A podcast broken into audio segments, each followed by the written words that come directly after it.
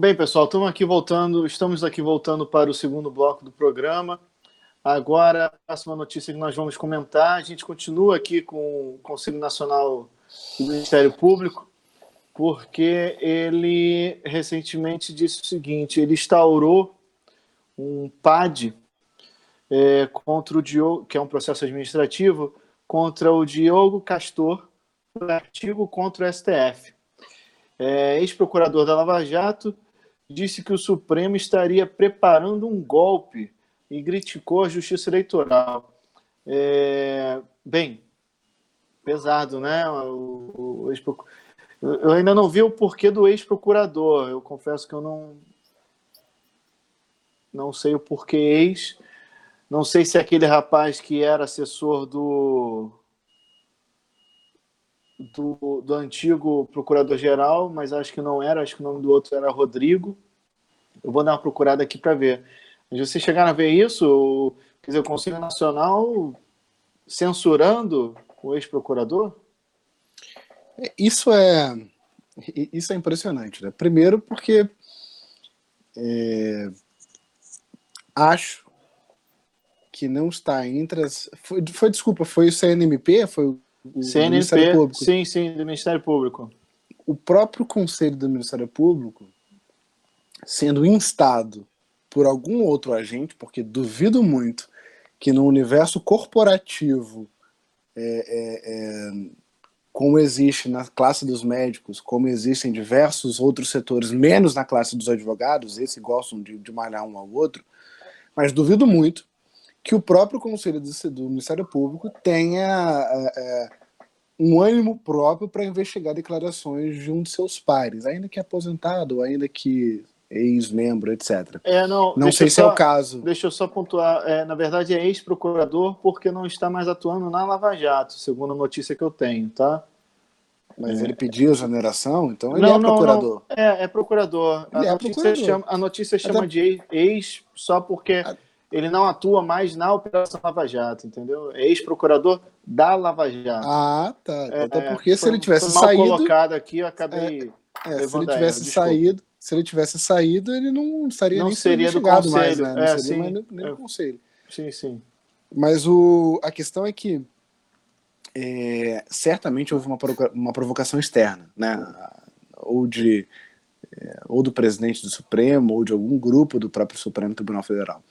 Mas o que eu acho engraçado e curioso é que o Supremo, quando julga o direito à liberdade de expressão, é, e, o, e o fez em diversos casos relativos à imprensa, disse em diversos votos que o direito à liberdade de expressão goza de uma supremacia a priori sobre os demais direitos fundamentais.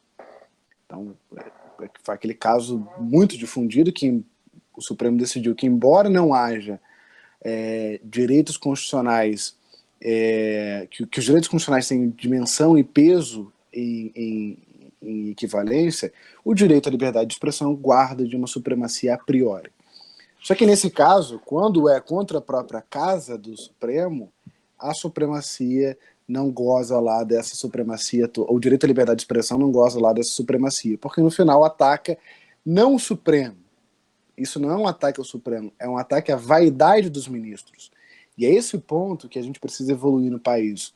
A crítica que se faz à casa da OAB, a crítica que se faz ao Ministério Público, a crítica que se faz à justiça como um todo, não é, é, é para fins de depreciar ou retirar a importância dessas instituições para o país mas é criticar a vaidade desses indivíduos que têm usurpado dessa atribuição para se beneficiar ou para se envaidecer com esses direitos, com essas prerrogativas do cargo. Então é muito lamentável que o Supremo é, ou qualquer outro agente por detrás disso tenha instado o Conselho Nacional do Ministério Público. É uma opinião minha, porque eu acho que o corporativismo impediria qualquer tipo de investigação nesse sentido. É, acho que o CNP tem, está fazendo isso em relação ao Dallagnol por uma pressão também de algum segmento é, e etc. Mas é, a, acredito que, que tem o dedo do Supremo aí nesse, nessa investigação. É, considerando que, inclusive, o alvo da crítica, vamos colocar assim de maneira mais ponderada, foi o próprio Supremo, e que o forte do nosso Supremo não é necessariamente dar uma estabilidade jurídica no nosso ordenamento, é, e quando o assunto versa sobre liberdade de expressão, é, a gente vê medidas como essa, assim, mesmo que tenha excessos né, na, no posicionamento do, do, do, do promotor, no caso, o que não se pode, no caso, levar-se é essa situação de você limitar só porque ele está se referindo a uma questão né, é, envolvendo membros do, do Supremo.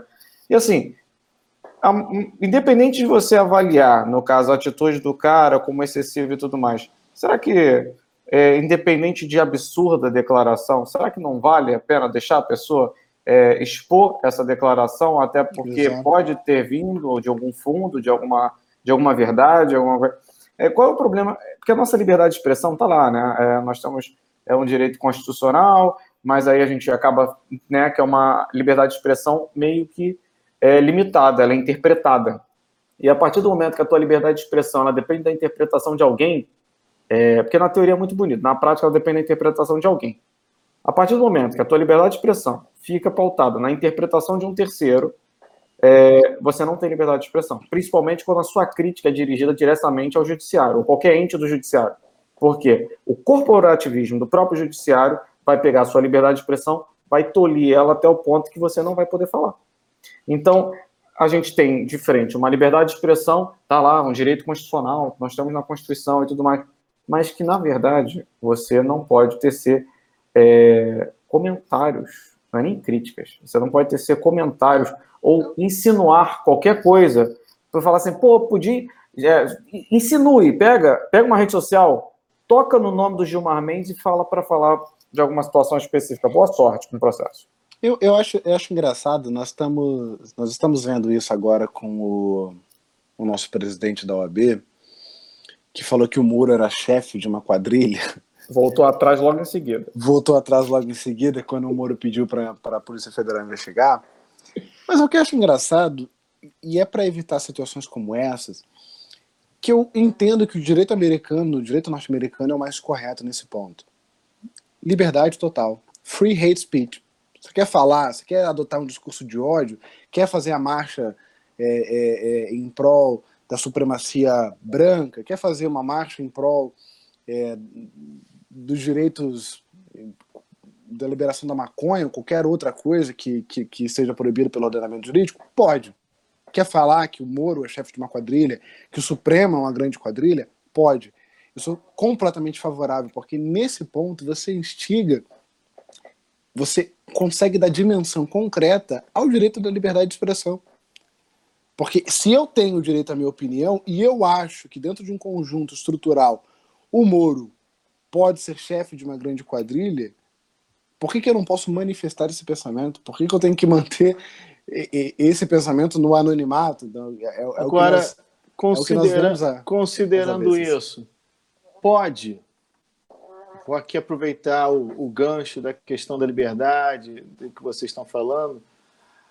Acham que tem razão um partido expulsar um integrante em função das críticas que ele faz ao governo? Que foi Esse o que é aconteceu com o Alexandre Frota, né? Esse Alexandre é Frota extremo uma pessoa de inteligência extremamente culta, é, enfim, ele foi acabou de ser expulso do PSL, que é o partido do presidente, porque ele estava uhum. fazendo críticas ao PSL e, junto com isso, estava também se posicionando contra o que a bancada decidia.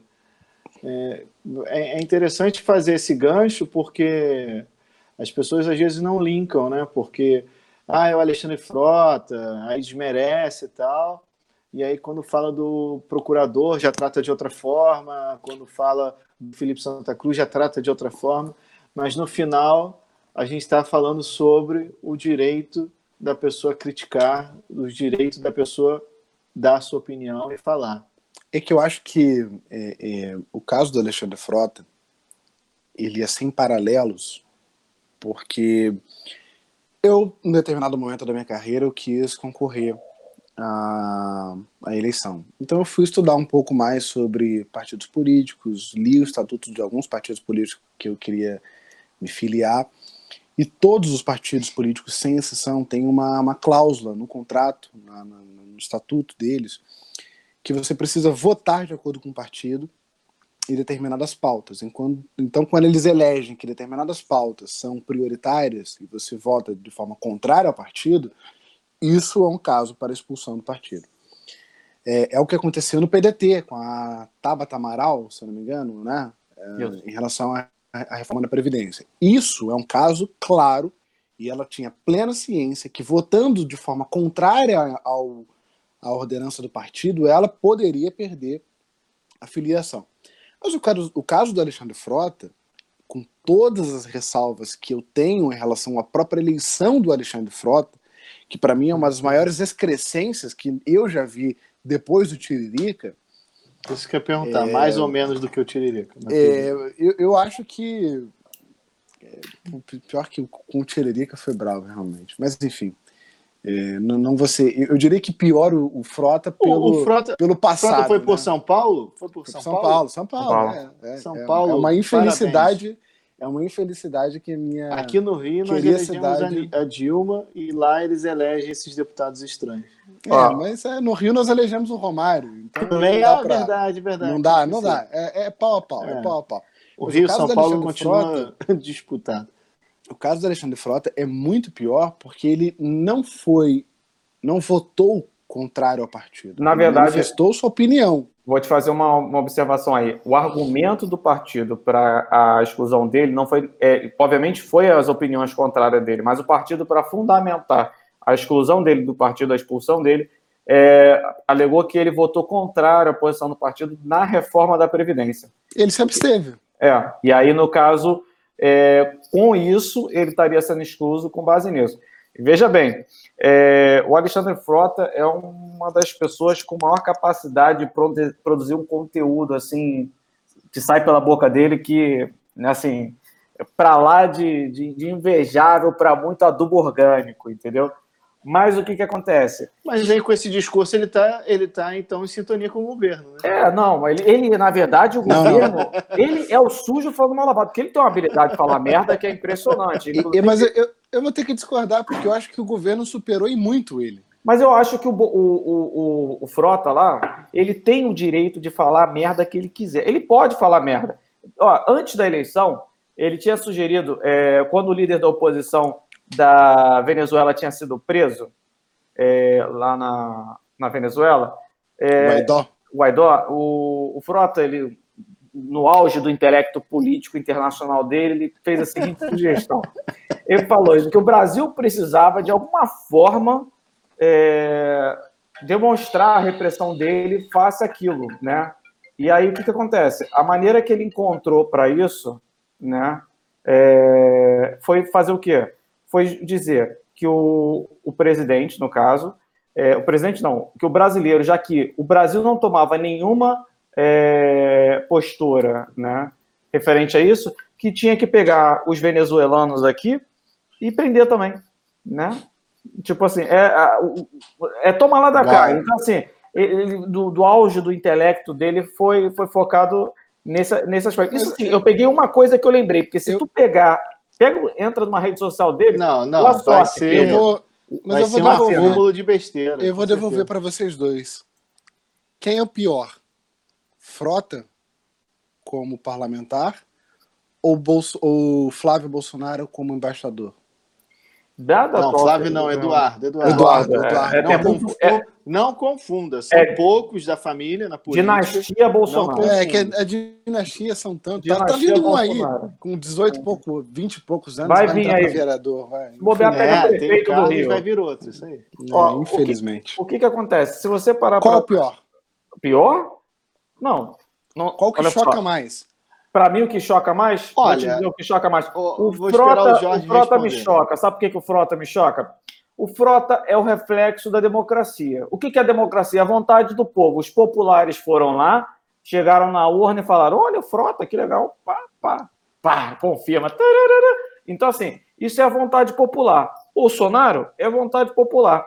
O filho do Bolsonaro, já, é já todo mundo pode ficar indignado. Por quê? Porque é a vontade de um só, né? em detrimento da talvez vontade eu, do. Eu acho que, eu, eu acho que o, o Frota tem a vantagem. Em função da atividade de ator pornográfico, né? O Dória ganhou por causa disso, né? Ele, ele, ele sabe, né? Como fazer. ferrar alguém. É, né? então eu acho que ele, nesse sentido de ferrar o povo, ele leva vantagem. Tem mas. Aí, não, mas agora, falando sério, tirando o, o tom de brincadeira, eu, eu acho que o Eduardo é pior. Porque mim, sem dúvida. tem toda a questão do nepotismo, toda a questão cultural, tem a questão de, de desclassificar quem, quem estudou muito para chegar a uma carreira dessa. Exatamente. E é, Porque- considerando todo o posicionamento que a gente tem dentro da Low Brain, aqui também meu posicionamento é, em relação ao conhecimento, eu, eu não concordo com o Eduardo. Por mais que ele dê aula de direito em cursinho e fale que basta um Jeep para tomar o STF, né? Tenha toda essa inteligência, mas, cara, não dá. Mas é exatamente por isso, porque eu tolero o ignorantão que não paga de inteligente, mas que está surfando uma onda. O Frota está surfando a onda do conservadorismo. Ou é, é até um paradoxo. É, é, é. Os conservadores elegendo um, um ex-ator pornográfico, O Frota conservador. E pornô gay também. Pornô gay. Não, a gente pornô gay é, Pra é- entender que a política mim- no Brasil não é para amadores. Entender o circuito político aqui não é para O amadores. Acho- Frota acho- conservador. Acho que serei processado por isso. Mas se o Frota fosse eleito pelo PSOL, pra mim tava ok. Tava ok. sabe? Tava na pauta. O cara tava em sintonia com o partido, com as. Eu tô falando disso. Não, mas é Ah, verdade, em sintonia, ele- ele- não ele é. Não tem sintonia com o PSL, É- concordo. é- exatamente.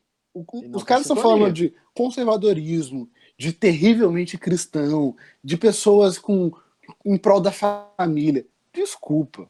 Não, não vai ser agora que o cara vira a chave e vira o ultraconservador, o pai de família, esquecendo todas as coisas que ele fez para trás. Não, não rola. Mas ele tá surfando essa onda bacana. Não, ele vai falar Que que, aquilo foi quer. arte. Que a direita. É, vai falar que aquilo foi arte. E, e- e macaco cheirando no, no outro da esquerda é, é balbúrdia. Enfim. é. Mas ele tá surfando, ele tá surfando essa onda. A onda do antipetismo. A onda do anti-Lula. Sim, Ok. sim. É a vontade, como o Jorge falou, é, é a- essa excrescência é a vontade, é a excrescência comunitária do Estado de São Paulo. Mas o Eduardo Bolsonaro, ele, ele, ele se acha, de fato, competente para aquela atribuição. E é isso que mais me espanta em tudo isso. Autoestima. Ele se acha, é, ele se acha, ele tem uma autoestima que eu, eu até invejo. Porque inglês ele não tem, é, estudo técnico ele não tem, uma carreira é, ele não tem, viveu às custas do pai, viveu às custas dessa pauta é, misógina, dessa pauta preconceituosa, e ele realmente se acha capaz de exercer as atribuições de embaixador. E ele acha que pelo fato dele gostar do Trump, o fato dele ser é, fã dos Estados Unidos, o legitima a ser esse, a usar é, é, esse, esse cargo. E é isso que eu não consigo tolerar. Eu não consigo tolerar o imbecil se achando de inteligente. E por que, que eu não consigo tolerar? Porque aqui no Rio de Janeiro é o que mais vemos. E acho que uma das coisas que mais explica a diferença abissal do Rio de Janeiro com São Paulo é a capacidade, ou a quantidade de profissionais incapazes, mas que estão exercendo profissões e atividades de ponta no país, na cidade. Então, a gente que convive com esse tipo, com esse tipo de professor, com esse tipo de profissional, é, no meu caso, na área de compliance, é, é triste de ver. E o cara realmente se acha capaz. Então, o, o peso, para mim, pior é o do, do, do Bolsonaro, do Eduardo Bolsonaro na, na embaixada. O outro tá só surfando uma onda que vai acabar, espero que em breve.